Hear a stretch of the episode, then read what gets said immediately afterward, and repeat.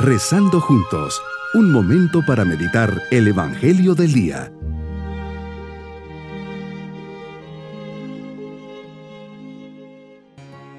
Hoy domingo de la vigésimo novena semana del tiempo ordinario, les dirijo un especial saludo y mis oraciones.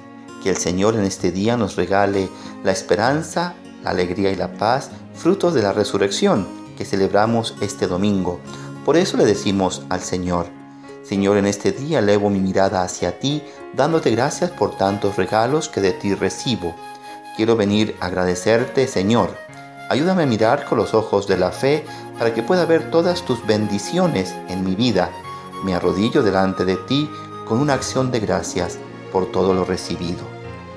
Hoy vamos a meditar en el Evangelio de San Lucas, capítulo 18, versículos 1 al 8. Señor, en esta ocasión enseñas a tus discípulos la necesidad de orar siempre y sin desfallecer. Tu ejemplo marca nuestra vida, pues nunca dejaste esa relación personal con tu Padre, de mañana a mediodía, de noche. La oración era la red, no social, que conectaba toda tu vida.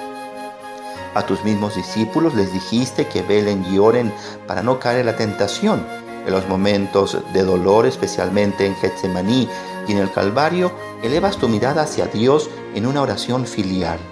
Nos enseñas, Señor, que siempre tenemos que estar conectados a ti y a tu gracia. Por eso les propones a tus discípulos la parábola del juez y la viuda necesitada de justicia. Nos dices que era un juez sin temor de Dios y que no respetaba a los hombres. Realmente viendo estas características era un muy mal juez, que solo hizo justicia por la insistencia de esta viuda que acudía frecuentemente para decirle, hazme justicia contra mi adversario. Me enseñas que tengo que orar para recibir, nada de que ya me cansé o Dios tiene otras cosas más importantes que atender. Señor, en la vida espiritual todo es don, es gracia, es un regalo. Nada se puede recibir sin la oración humilde y constante hacia ti. Con ella abro la puerta de tu corazón de un modo invisible, pero real y eficaz. Tú mismo me dijiste, sin mí no podéis hacer nada. Todo es posible para el que cree y para el que ora con fe. Eres tan bueno que incluso sin orar recibo muchas cosas de ti.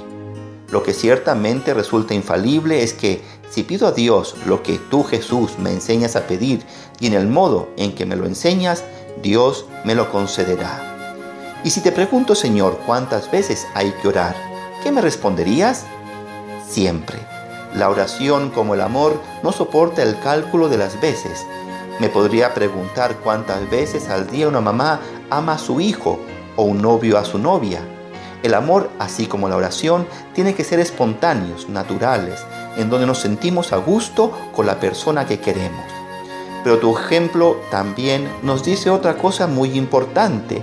Es ilusorio pensar que se puede orar siempre, hacer de la oración una especie de respiración constante del alma, incluso en medio de las actividades cotidianas, si no reservamos tiempos fijos en los que se espera la oración libres de cualquier otra preocupación y distracción.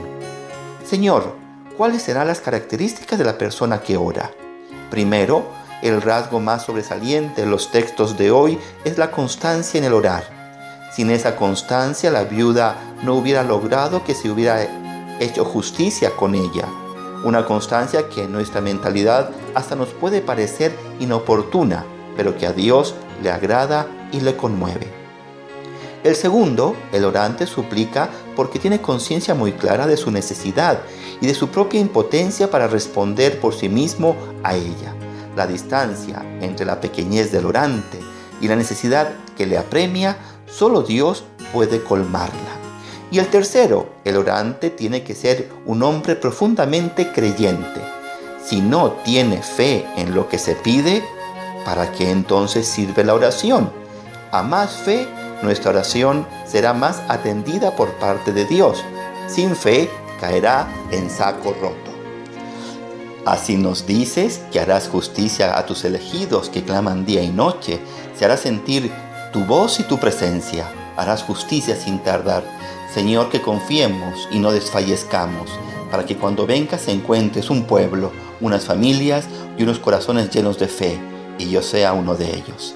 Mi propósito en este día es cultivar las características de la persona orante, constancia, un horario fijo, ser consciente de mi impotencia, sentirme necesitado y pedir siempre con fe. Mis queridos niños, Jesús nos enseña a través de este mensaje que tenemos que orar con constancia, con fe y siempre sintiendo que somos necesitados de Dios. El juez atiende a la viejita por su insistencia. Dios con cuánta mayor razón nos atenderá si somos sus hijos. Dios les ama mucho y siempre está al pendiente de todos.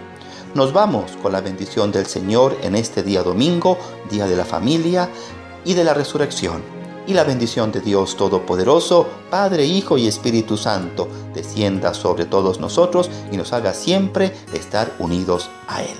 Bonito día.